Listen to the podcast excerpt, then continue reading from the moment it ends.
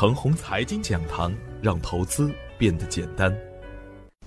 亲爱的朋友们，早上好，我是奔奔，感谢您一直的关注与守候。我今天和大家分享的主题是震荡低吸正当时。昨天的早盘，我给出的观点是，本周的事件较多，偏利空的消息更多一点。十四日啊，美国加息应该没有悬念。十四日的世界杯呢，又被说成是 A 股的魔咒。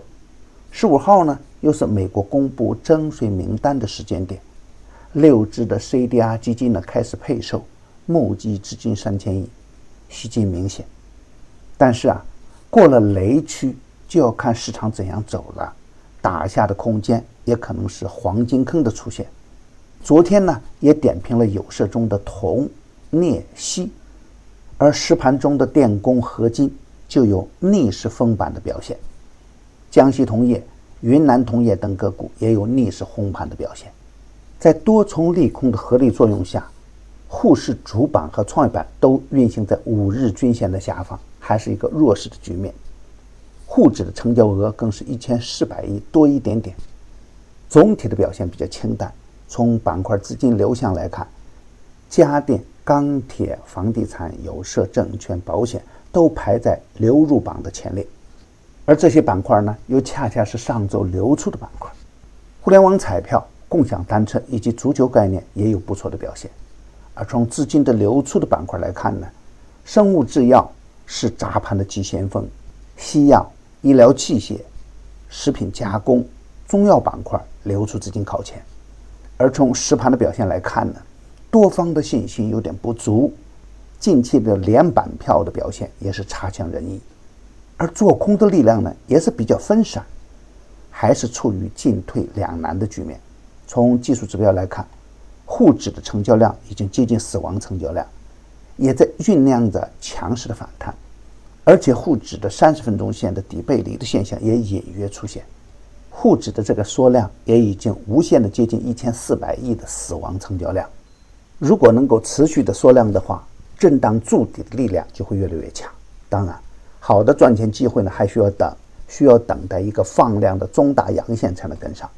而对于底部的个股来说呢，分化几乎天天都在，有的个股已经完成筑底，开始震荡向上。